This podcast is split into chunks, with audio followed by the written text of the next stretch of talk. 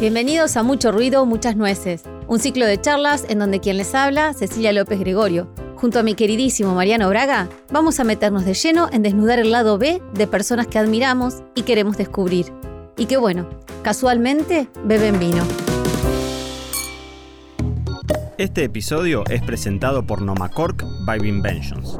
Es un sibarita, un trotamundos y quizás lo mejor, uno de los mejores anfitriones del mundo de la restauración en Argentina. En Oviedo, su restaurante, maneja desde hace años una de las cavas más impresionantes de Buenos Aires, con verticales descomunales, mucho vino añejo y una suerte de fetiche por los vinos de Oporto. Hoy cerramos esta primera temporada de Mucho Ruido, Muchas Nueces con una conversación deliciosa junto a Emilio Garip.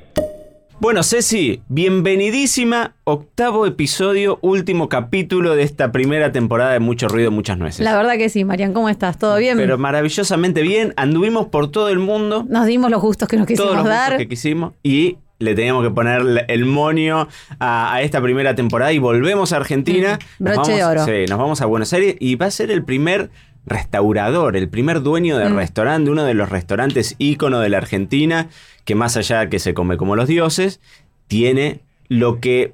Mira lo que te voy a decir, para mí es la mejor cava de vinos que tiene la Argentina, Mm. pero sin dudas, y no solamente hoy, sino es una cava Hace cultivada Mm. desde hace más de 30 años, eh, enriquecida con algunos vinos tremendos y con algunas joyitas ahí Mm. internacionales, algunos vinos de Oporto que le vamos a preguntar a nuestro entrevistado, que lo tenemos del otro lado.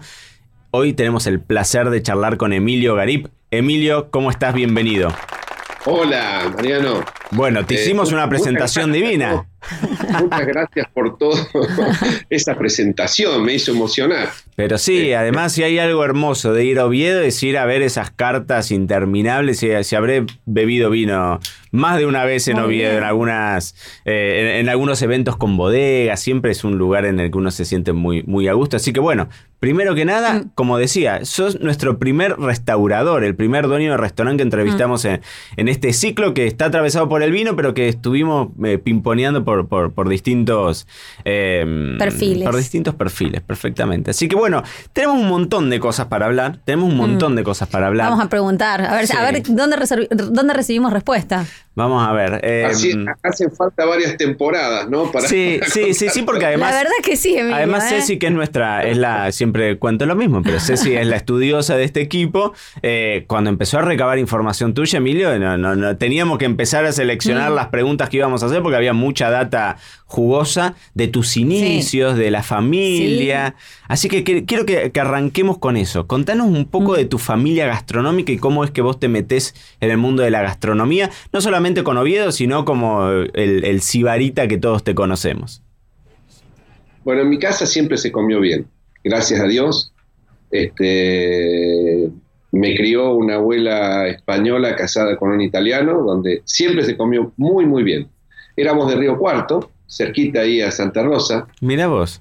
eh, una ciudad hermosa, donde siempre digo que los, bueno, los llamo colonos, o, o- o- eh, los dueños de tierras eran de pocas hectáreas, ¿no? hectáreas 30, 50, entonces eso daba un movimiento tal este, que había, estaba el Gran Hotel, que era uno de los mejores hoteles, estoy hablando del año 50, eh, sí, tres o cuatro cines, había un movimiento comercial muy, muy importante y donde se comía bien.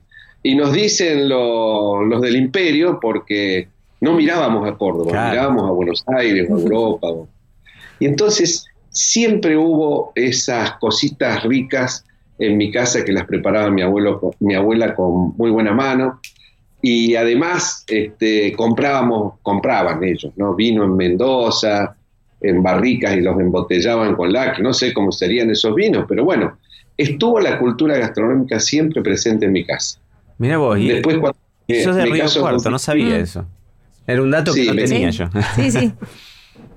Pero me se fue chiquito a Buenos Aires. Y, y- y mi suegra cocinaba como los dioses porque ellos tuvieron españoles, gallegos, estuvieron, tuvieron locales gastronómicos toda la vida.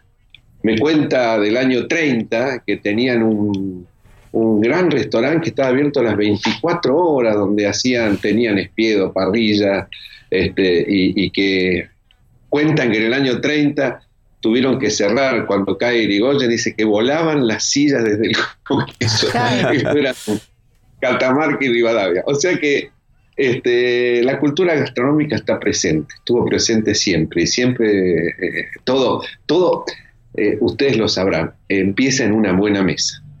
¿no? Porque todos tenemos, casi todos los gastronómicos le preguntás, dice, ah, mi abuela, mi vieja, siempre tuvimos alguien que cocinaba rico en nuestra casa y a nosotros nos dejaban meter alguna cuchara. Yo me acuerdo, aprendí a hacer la bechamel con mi abuela y no me voy a olvidar nunca.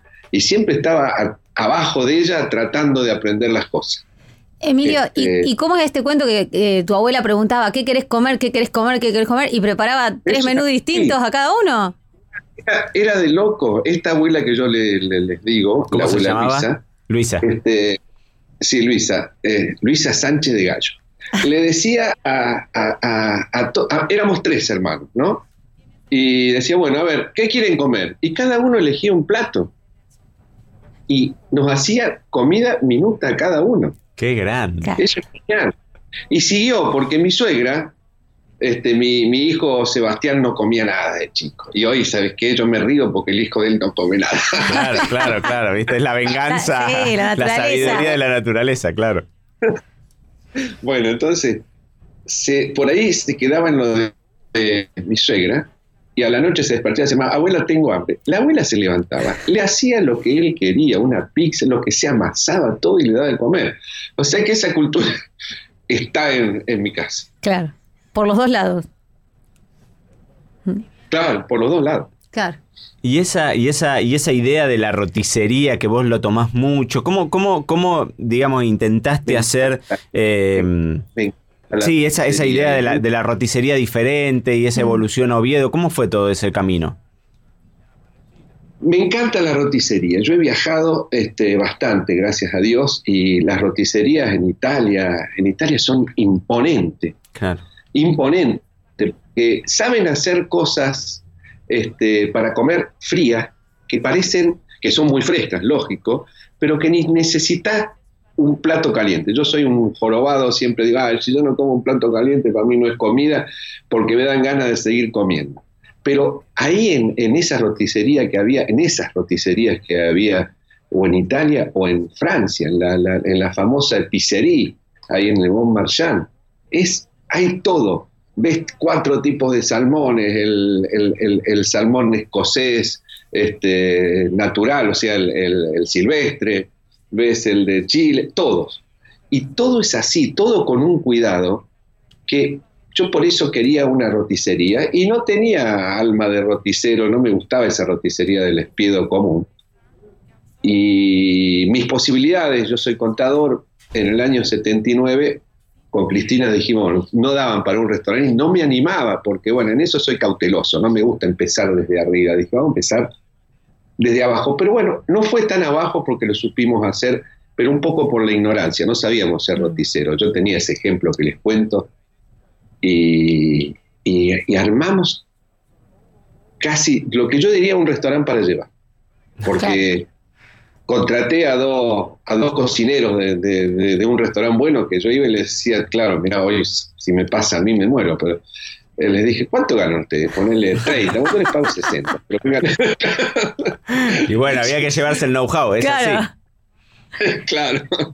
Yo me acuerdo que había un famoso restaurantero acá que se llamaba Luigi y que tenía un restaurante italiano de los mejores en sus comienzos. Después se agrandó mucho y se fue al diablo, que era la cantina del Luigi. Le decía la tabla cal del Luigi que era en Chovén y Córdoba.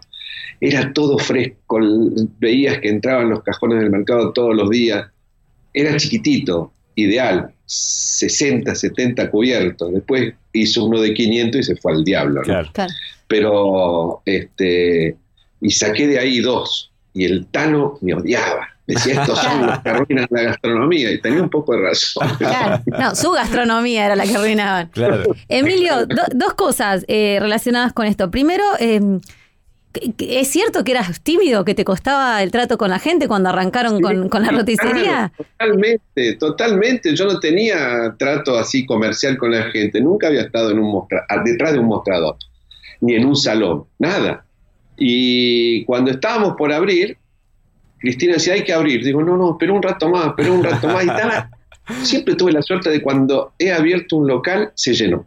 Qué bueno. Y esa onda, cuando empieza bien, creo que solo hay que seguir y mejorar para que continúe, ¿no? Abrió la puerta y el primer cliente, una mujer que pedía comida. Mi mujer se dio cuenta.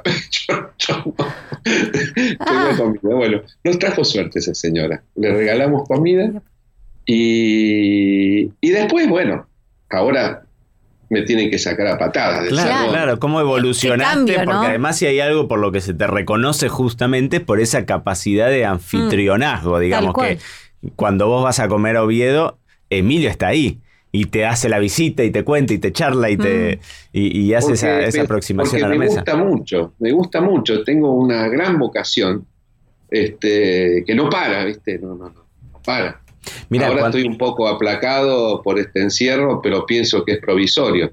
Quiero cuidarme para poder seguir. Claro. Este, cuando, cuando nosotros con mi mujer abrimos Pampa Roja, una de las primeras cosas que hicimos fue eh, juntarnos con un periodista gastronómico que se llama Alejandro Maglione, que seguro. Sí, nada. Amigo del Ford. Exactamente, del grupo. Y Ale lo primero que me dijo, y eso es a mí algo que me, lo, que me lo dejó tatuado, fue, vos tenés que hacerte la idea de que nunca vas a ser el dueño del lugar, vos tenés que ser el anfitrión. Y con en esa palabra, que de hecho en las firmas de nuestros mails en Pamparroja y demás, siempre figura Mariano Braga, anfitrión, eh, la idea esa de recibir, ¿no? Del disfrutar el disfrute ajeno. ¿Qué crees, Emilio, que son, si vos le tenés que dar el consejo a alguien que está por abrir un, restaurante? Eh, me imagino que este de ser anfitrión y disfrutar, este, este, sentir este placer de recibir en tu casa, ¿qué otros consejos le podrías dar a alguien que está en proceso de abrir su restaurante? Bueno, primero nosotros somos un poco la mamá, ¿cierto? Porque en la mesa siempre recordamos a la mamá o a la abuela, y nosotros tenemos que recibir a nuestros clientes como si fueran a comer a la casa de su madre o, a su propia casa y que le tenemos o, a la de un amigo muy querido y que los va a atender con mucho cariño y les va a dar lo mejor. Es un disfrute. Eh, eh, y si no hablan, hacerlos hablar. Y si piden mal algo, tratar de orientarlo. Si, o sea, esa, esa experiencia tiene que ser única. Se tienen que ir contentos. ¿Y cómo se lo saca de quicio a Emilio Garip? ¿Qué cliente te saca de quicio? Que vos decís, bueno, ya está, la remé, pero con vos no hay forma. Igual, el que me saca de quicio es el que me devuelve las cosas injustamente. Yo acepto todas las devoluciones de vino, de comida y todo, pero si está todo bien y te sigue devolviendo y llega y automáticamente devuelve algo, a ese no lo atiendo más. Ese ya, lo decidió en su casa, que, iba a devolver el plato, ¿viste? Claro. Claro, uno que al final decía, pero yo quiero, y me devolvió como 10 cafés, digo, no hago más café. No, pero yo, no, ni que se lo haga usted. Claro. Pero... claro, váyase a otro lugar. Váyase a Starbucks y chao. Sí, claro. Eso, es lo único que me saca de quicio. El resto me, me da alegría. Claro. Pero pasa muy raro, es muy raro que un tipo venga así, porque lo dije al principio, cuando un tipo viene con mala onda hay que tratar de cambiarle la onda. Lo más importante es que se vaya contento. No que entre contento, porque no todo el mundo entra contento, pero que se vaya feliz. Bueno, pero... Que cuando se vaya a lugar, que diga, qué, qué bueno fue estar aquí. Mm. Te iba a decir que se nota mucho eh, el rol tuyo, así tipo, como lo decís, de anfitrión, como que vos los estás recibiendo en tu casa porque no sé si lo seguís haciendo, pero durante mucho tiempo te encargabas de las compras.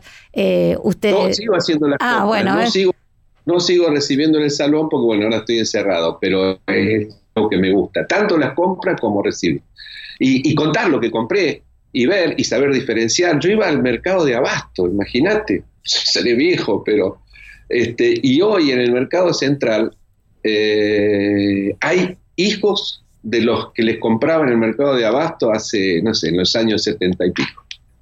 Este, entonces, yo siempre cuento esto, ¿no? Por ahí hay al lado un, tipo comprando un camión de tomate. Yo pido dos cajoncitos y me atienden mejor que al del camión. Pero eso es por cariño y por conocimiento y por, no por trayectoria, porque por ahí no la conocen, pero eso de estar y estar y estar, este, y a través de los años, y saber tratar a la gente, a todos tratarlos como, como grandes caballeros, eso es un valor agregado muy grande. Entonces vos con eso que compraste y recibiste y te dieron el mejor, vas y se lo contás al cliente. Y cuando el cliente, así como yo conté del Tano Luigi, que llegaban los cajones y uno sentía el olor a albahaca fresca, ve que vos vas en una berlingo o en, no sé, como, como nosotros, al mercado y vas van este, bajando la, mercadería, se pone contento, no, tiene que dar vergüenza de haber ido al mercado con la berlinga, al contrario, la gente valora muchísimo eso y vos después le contás lo que compraste. Y después todos los proveedores que tenemos a lo largo del país, este, los queseros, masticar fue una experiencia muy grande que nos dio conocimiento con mucha gente este, del interior del país y que hoy son nuestros proveedores. El saber elegir no tiene precio. En serio, porque ¿cómo se compra? Yo siempre digo, bueno, sabiendo elegir y pagando bien, pagando en efectivo. Claro, valorando, Valorando, ese, valorando ese trabajo. Sí, y reconociendo que lo mejor no siempre va de la mano del precio, de que lo mejor no siempre es lo más caro. No, eso hay que saber, hay que saber. Yo siempre cuento, perdón, una anécdota de María Barrutia, ¿no? Este, ustedes bien saben quién es. Claro. Eh, estaba en Restó y había pedido lenguado y, le trajeron un lenguado que era una porquería, ¿no? Entonces ella dijo, ¿cómo me traen esto? Uy, perdón María, esto no era para vos, digo, esto, y dijo ella, esto no es para mí ni para nadie. Claro. claro. Entonces, son, no sé, hay, hay tantas piezas fundamentales, uno dice son dos, pero son, son, son varias. Sí, es un engranaje interesante. Emilio, todo muy lindo con la cocina, yo quiero que hablemos de vinos. porque a mi juego me han llamado y si vamos a hablar de Oviedo, tenemos que hablar de esa cava tremenda, tenemos que mm. hablar de tu, eh, de tu amor por, por, los vinos de Oporto, por esas verticales que tenés. Contame un poco cómo fue, cómo, cómo pensaste la cava de, de, vinos de Oviedo en su primer momento y cómo fue evolucionando. Mirá, yo en los años 70 y pico, 80 y pico, perdón, 70 y pico en la roticería este, cuando venía un cliente, aparte en el Oviedo de los, comienzos, ¿no? Pensás que no teníamos ni aire acondicionado, no existía. Y, yo veía a la gente en invierno con frío, porque en la roticería eh, estaba en un edificio, no me dejaron poner extracción forzada, entonces tuve que poner una extracción, una extracción natural. Y había un olor, Dios mío, yo me iba, llegaba a mi casa con olor a, a, todo, ¿no? Este, yo hoy, por ejemplo, no como lengua porque dormía las lenguas y el olor. la cuestión es cuando llego a Oviedo. Gaje de, gastronómico, ¿viste? Son esas, esas cosas que te quedan grabadas y que no las borras más. ¿Y por qué tengo las mejores frituras? Porque a pesar que tenía, yo siempre me gustaron las máquinas, ¿no? Debería haber sido ingeniero. Este, tenía toda la maquinaria mejor. ¿No? Fray Master tuve en, la roticería, era, cosa de locos. Nadie conocía a Fray Master salvo este, McDonald's, que no estaba. Tuve freezer abierto cuando nadie conocía un freezer abierto para que la gente viera algunas cosas. Bueno, no importa. Este, entonces llego a y pongo una extracción impresionante. Y era tan fuerte que se abrían las puertas de 0 a 100 pasaste. Claro. Del sofocado a, al, al huracán. Los extremos, Y veía a la gente a veces comiendo eh, al principio, ¿no? Que no teníamos aire acondicionado y calefacción, tenía, no me acuerdo con qué calefacción, estaban todos, este, hasta con sobre todo he visto comer. Entonces puse un aire acondicionado también, que hoy todavía lo tengo. O sea, tiene treinta y pico de años y sigue funcionando, marca York. Bueno, no importa, de los viejos, ¿cierto? Este, yo me acuerdo cuando venía un cliente y pedía un Bianchi particular, decía, uy, mirá, mirá qué, vino. O el 1887, eran claro, vinazos, claro. el Weiner. Después aparecieron los Weiner, aparecieron los Catera. ¿Y por qué cuento esto? Yo cuando los probaba me parecían, y muy astringentes, sabía reconocer que eran vinazos, pero que le faltaba botella. Y ahí empezó mi guarda. Dije, este vino, dentro de dos años o tres va a estar mejor. Y empecé con una marca, seguí con la otra, y, claro, en el proceso de la guarda venían las cosechas. Claro. Entonces empecé con el Catena 90, después el 21 y, y ya en el 93 ya estaba, a los 4, 5, 6 años ya estaba, había cambiado el vino. Este, y ahí empecé. Y cuando te haces conocido por eso, después vienen los ofrecimientos y bueno, a medida que iban apareciendo los grandes vinos, porque pensá que nuestra cultura, pero en el mundo, a partir de los 90 cambió fundamentalmente todo. Eh, las bodegas, y, yo digo que la gastronomía este, pudo funcionar cada vez mejor por Mendoza. Mendoza, después Salta, que eh, hubo todo un proceso de hacer las cosas bien. Y así como nosotros íbamos a Europa a ver este, cómo se cocinaba, qué maquinaria se utilizaba, y los bodegueros hicieron lo mismo.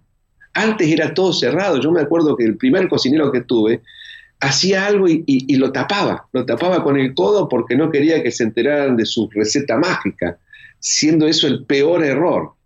Y en las bodegas pasaba lo mismo. Pero cuando a través de las universidades, este, muchos enólogos estudiaron juntos, se recibieron y empezaron a compartir sus vinos, sus secretos, el tema del alcohol, cómo bajar el alcohol, y se empezaron a reunir a comer y a beber, este, intercambiando todo, y nosotros a su vez en, los restaurantes empezamos a intercambiar, y masticar es un intercambio de ideas, yo veo a los queseros de todo el país, eh, que, eso nos hizo crecer en la gastronomía. Claro, claro, claro. Y contame, volvamos al, tema de los vinos, contame tu, situación con los vinos de Oporto. Bueno, yo tengo un gran amigo, un gran amigo, que tuvo mucho peso en mi carrera, porque nacimos en el mismo año, nos llevamos muy bien y aprendí muchísimo de él. Aprendí de cocina, aprendí de maquinaria, porque también es fierrero como yo. Este, y en una de mis visitas a, a Galicia, en Santiago de Compostela. Él tiene una cava, creo que es la mejor cava de Oportos de España y una de las mejores de, Europa, porque tiene añada. Es más, él se hizo distribuidor de Oporto porque comenzó a comprar no de una bodega como yo, sino de varias bodegas. Este, y un día me lleva a Grahams y ahí lo conozco a Dominic Simington, uno de los dueños de, la bodega, y me pregunta si conocería a alguien que pudiera importar oportos. Yo llego a Buenos Aires y trato de hablar con Catena, con las bodegas grandes, pero no, no, nadie estaba interesado porque no es lo mismo este, una bodega que tiene distribución nacional, o sea, con compras distintas a la que puede hacer un, un, un restaurateur. Claro. Este, que lo hace más como boutique. Entonces, tímidamente le digo, mira, Dominique, este, ¿podría ser yo? Y me dijo, sí. Bueno, y ahí comenzamos, año 96. Mira todos los años que pasaron, 24 años. Tengo, bueno, aprendí lo que era un vintage, aprendí lo que eran los Tony añejos, y, bueno, esa, esa, cualidad que tenemos en el restaurante de, valorar todas las cosas, no solamente un tipo o solamente el mejor, sino todo, cada uno tiene algo. Este, y bueno, le empecé a vender a, a los colegas. Había habido algún intento de, de importación, alguien había importado este, había un médico gastroenterólogo, no me acuerdo del nombre, que importaba de todo y vendía y distribuía. Este, y creo que tuvo a cargo Taylor, que para mí también es una gran marca. Taylor y Graham para mí son los mejores. Hay algunos otros como Popper, pero Taylor y Graham de las, de las casas que más venden son los mejores. Este, o sea que estaba yo solo prácticamente con Oporto. Y de Oporto era desconocido, porque eh, vos sabés cómo fue en nuestro país con los altibajos de importación. Claro, sí, sí, todo, todo un arte, el armado de un importador. Claro, muchos empezaron a ser sucedáneos, entonces estaba el Oporto del Abuelo, el Jerez Tío Paco, o no sé, Jerez López, qué sé yo. Este, porque era por necesidad.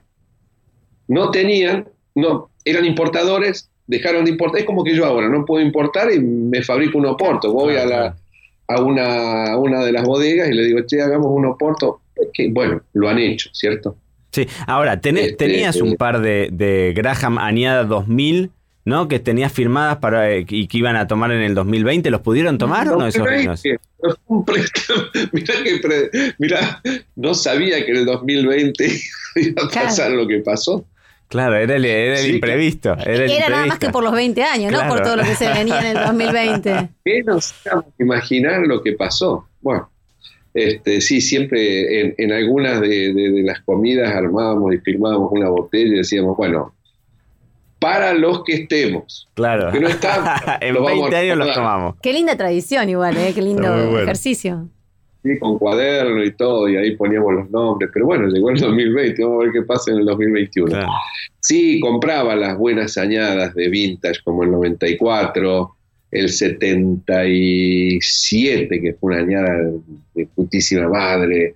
El, bueno, ¿Tenés más o menos contado cuántas botellas tenés de Porto en la cava de, Oviedo hoy? No lo tengo, no lo tengo. En, la cava de Oviedo hay en este momento 22.000 botellas, pero no sé cuántas hay de Porto. Qué belleza. ¿Y, Emilio Garip tiene su cava personal? ¿Guardás vinos fuera de los vinos de, de, Oviedo? Tengo cavita acá en, mi casa, ¿no? Tengo dos cavitas donde, bueno, este, me, los voy trayendo de Oviedo, los voy guardando y bueno, y siempre bebo una botella de vino rico porque este, en esta vida que es tan corta no se merece tomar vino. Vino, vino malo. No, vamos a decir el mejor ni el peor, que a uno no le gusta. Claro, que, se disfrute. Y Emilio, ¿qué, vinos te, qué, ¿cuáles son los estilos de vinos que más te gustan? No marcas, sino qué estilos de vino, qué sueles tomar. ¿Te gusta tomarte algún espumoso de vez en cuando, burbuja? Siempre empiezo con algo blanco, o un vino blanco rico, muy rico, o un espumante, porque mi mujer no toma vino tinto, toma espumante porque eh, por la graduación. Y tiene razón, los espumantes tienen 12 grados y medio más o menos y los vinos 14 y medio, 15. Hoy por suerte estamos haciendo vinos con menos graduación alcohólica. Pero hay que seguirlo, Emilio, el que no lo siga Emilio en Instagram, hay que seguirlo porque sube esos platos, que se come así como cotidiano, que te dan ganas de, tirarte encima del celular y masticarte esos pulpos, esas cosas divinas que, mm. que cocina. Me gustan mucho los blends. Los blends son los vinos este, que el que el productor puede hacer este, y no está atado a, ningún, a, ninguna fórmula. Los hace según las cosechas y lo mejor que le parece. Esos son los vinos que más me gustan. Me gusta mucho el Cabernet, así si hablamos. Me gusta el Pinot Noir. Teníamos preparado, porque antes, en el fin, fin del 19, un día en una comida del Folk, el Folk es un club que tenemos muy, muy viejo de, buena gastronomía, ¿no? Somos 20 que, cada uno cocina este, una vez al mes y que lo, fundó Brasco, ¿no? Entonces, en una comida del Ford estábamos discutiendo del valor de algunos vinos blancos este, que costaban 5 mil, 6 mil, 7 mil. Dijimos, ¿los valen o no los valen? Bueno, vamos a una degustación de hacer. Hicimos una degustación impresionante en diciembre del 19. Había, eh, no sé, como 30 vinos este, blancos de calidad, 20 por lo menos. Y son difíciles de degustaciones ciegas porque... Son traicioneras a este, veces, sí, uno, uno, uno es lapidario. Pero esta salió muy bien. Sabés que todos elegimos los vinos mejores, porque había algunos que yo, ah, yo lo había puesto, pero no porque este, para hacer trampa, sino porque cuando uno comienza con un vino de, mediana, de mediano precio, digamos, no, hablamos de calidad, pues son todos de buena calidad, le parece el mejor. Claro. Ahora, si los metes en un, con los grandes vinos, ahí este, flaquean un poquito. Mm. Claro, sí, sí, la, la comparativa Claro. ahí es, es- Sí, para generar contraste. Mm. Claro, claro, bueno, y fue muy realista los vinos, y curiosamente uno de los mejores que más nos gustó fue uno de Casa Yahweh, este, que yo digo que es un, bueno, de, de Chubut, sí, sí. ¿no? Una, un- una región nueva, estaba el Otronia también, que me encanta, este, y bueno, y habíamos preparado, saqué este tema no por los chardonnay, eran todos chardonnay, habíamos preparado una para este año, es más que yo traje, me traje algunos Pinot Noir, de Pinot Noir, y me traje algunos de, a raíz de un comentario este, que, no- que, que- que- que dijeron, ¿no? Hicimos un vino, un blend, en, lo de Patrit hicimos un blend de, este, de, tintas, este, donde había dos tipos de Malbec, Cabernet, Pinot Noir, y, y- dije que iba a hacer una degustación de Pinot Noir este año y que me gustaba. Entonces, hablando de, lo- de los Pinot Noir de- de- del sur, me dijeron: nuestros Pinot Noir del sur son más parecidos a los norteamericanos de Oregon que a los franceses. Entonces, eh, es- creo, que, creo que es así y es muy importante decirle al, al, este, al- al cliente cuando, cuando va cuando va a tomar un perdón cuando va a tomar un, un- un vino Pinot Noir este, saberlo comparar Claro, sí, sí, sí, con otras Con regiones, con algo que que conozca. no haya desilusión cuando se compara con algo de afuera hay que saber porque a mí me pasó una vez un francés que me devolvió un chacra digo la puta madre chacra. porque lo estaba claro lo estaba comparado con un vino de la Bourgogne y Claro. no es como un vino de la Bourgogne es distinto es nuestro Pinot Noir Sí, que es un fond de Pinot que tiene un puntaje espectacular y que ha salido los mejores vinos, pero hay que saberlo, hay que saber hacer las comparaciones. Emilio, y ya que eh, vimos varios de tus gustos, ¿no? En no, par- por la no soy por las ramistas. No, está No, perfecto, no. está perfecto. Digo, vimos varios de tus gustos por, por lo bueno, por el detalle, por un montón de cosas, pero también sabemos que tenés hobbies que son por ahí medio atípicos para la gente que se mueve en este mundo, como por ejemplo la matemática, las músicas, nos contabas de la jardinería. Así que bueno, eh, de, de afuera, cuando yo leía eso, además de que a, a mí me tocas el corazón, porque yo soy más o menos de la misma rama. Del eh, de las matemáticas. Sí, claro, matemática, física, música, todo por ahí. Este, yo las veo como actividades que, que tienen mucho detalle, ¿no? Mucha atención al detalle, mucho tecnicismo, mucha constancia. ¿Vos crees que, o, o qué ves vos de esas actividades que llevas, a, eh, digamos, como hobby? ¿Cuánto impactan en tu trabajo que haces en Oviedo? Y, al- y si hay alguna otro, algún otro hobby que te colabora con, con lo que vos haces. Mira, la música es belleza y nosotros damos belleza, tenemos que dar. Y si no sabemos aprenderla. Y la matemática es razonamiento puro y nosotros necesitamos razonar, razonar la lógica en las matemáticas. eh, por eso en algunas carreras que le meten matemática y dicen, "Ey, pon una abogado para que quiere matemática. Y claro, necesitaría un año de matemática, no una materia en el preparatorio. Este, es el razonamiento puro y la gente, mucha gente, no sabe razonar. Y es más, aprende las cosas de memoria y no sabe por qué son las cosas, porque la aprendió de memoria. Si le explicaran cada cosa por qué es, con un razonamiento matemático, eh, yo siempre utilizo la teoría del absurdo, exagero para que se entienda y todo se hace más fácil. Sí, sí, sí. Y, y esto de la pintura, porque hasta donde tenemos entendido también, o sea, cap- haces capacitar a tus, con- a tus cocineros en, en pintura. Me pareció loquísimo, pero después cuando leí el fundamento digo, tiene toda la razón del mundo. Claro, un plato entra por los colores.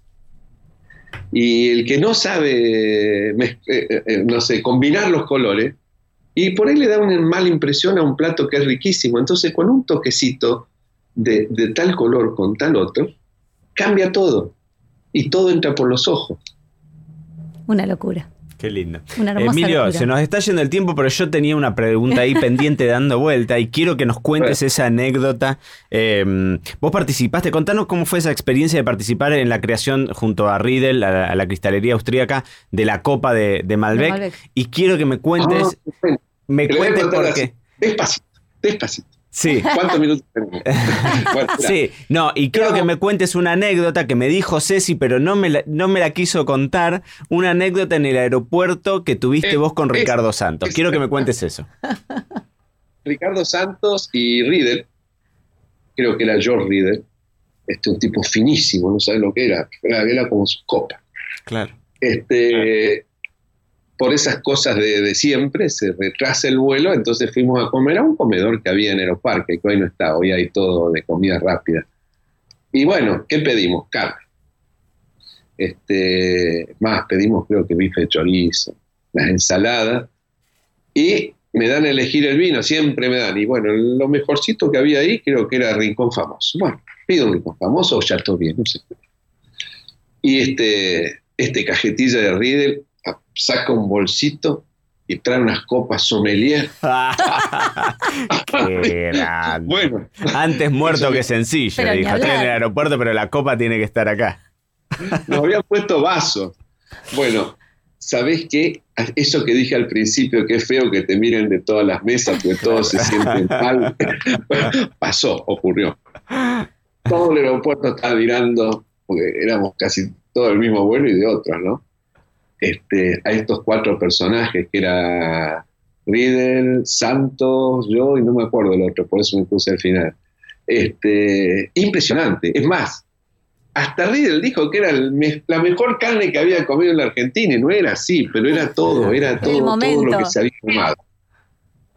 Era todo ese, ese momento, porque eso es lo que pasa en una comida, es el momento. Claro. Bueno, partimos para Mendoza y se empezaron a comparar, muy linda fue la reunión, empezamos a hacer una degustación con varias copas hasta que este, vimos cuál iba mejor en- con el Malbec. Esa fue, pero fue muy lindo eso, pero lo de Aeroparque fue genial. Qué grande, qué grande. Bueno, Emilio, antes yo te cuento, nosotros cada vez que cerramos el podcast, invitamos a, a nuestros entrevistados, nosotros te proponemos un par de frases incompletas y la idea es que vos las puedas completar o las termines como quieras, con los primeros que se te venga a la mente. Son tres frases, ¿te parece? Dale, dale, sí, sí. La primera dice, si Emilio Garip fuera un vino, ¿sería? Y yo sería un blend, Cabernet con un poquito de Pinot para darle acidez. El mejor vino del mundo tiene que tener... y tiene que tener redondez y ser largo en boca y que te dé placer. Y Emilio Garip trabaja de... Yo trabajo de, a ver, de dueño de restaurante. Como dicen lo, lo- lo- lo- acá en Argentina, dice mi amigo Guillermo Kemping, eh, restaurantero. Los españoles dicen restauradores porque, porque restauramos este, El las alma. costumbres. Claro. Y yo digo, yo, eh, bueno, y yo digo eso. Un poco, ¿Qué? no digo más restaurateur, como decía Miguel Brasco, porque no, no, no, no, no, me- no me gustaba mucho. Pero sí, soy el, el- el- que hace todo en un restaurante, Qué porque desde la compra, eh, el personal, el menú, hago la carta, este, estoy ahí porque me gusta mucho. Eso es lo que hago. Y eso se nota, sí, Sí, sin duda, si no, no hay forma de, de explicar ese éxito consolidado en más de 30 Tal años de Oviedo. Así que, Emilio, la verdad es que fue un placer enorme haberte tenido acá con nosotros. La verdad, un broche de oro para Mm. nuestro ciclo de podcast. No nos queríamos ir sin poder entrevistarte y tener un mano a mano. Una, así una que, anécdota más chiquita. dale, contame. Con Michel Roland, fue es uno de los... Un día con Michel Roland, este, Miguel Brasco y bueno, no me acuerdo quién más había en la mesa, empezamos a comer, él tenía la valijita, se iba a Francia, va a ser cortita. Y comimos un cabrito riquísimo, comimos unos huevos de campo, qué sé yo, tomamos unos vinos. Se va el tipo este y pierde el avión, ¿no? Entonces, a la... Y siempre nos contamos eso. Y, y él dice, del vuelo que perdí no me acuerdo, pero qué rico que estaba Claro. cabrito". Está bien, lo, lo importante se lo acuerda. Uno siempre se acuerda de, de esas cosas positivas, claro, Claro. totalmente, totalmente, Bueno. totalmente. Emilio, muchísimas gracias. Abrazos. Te mandamos un abrazo gigante. Sí, muchas gracias. Y gracias por convocarme. ¿eh? Adiós. Gracias. Abrazo grande, hasta luego. Chao, chao, chao.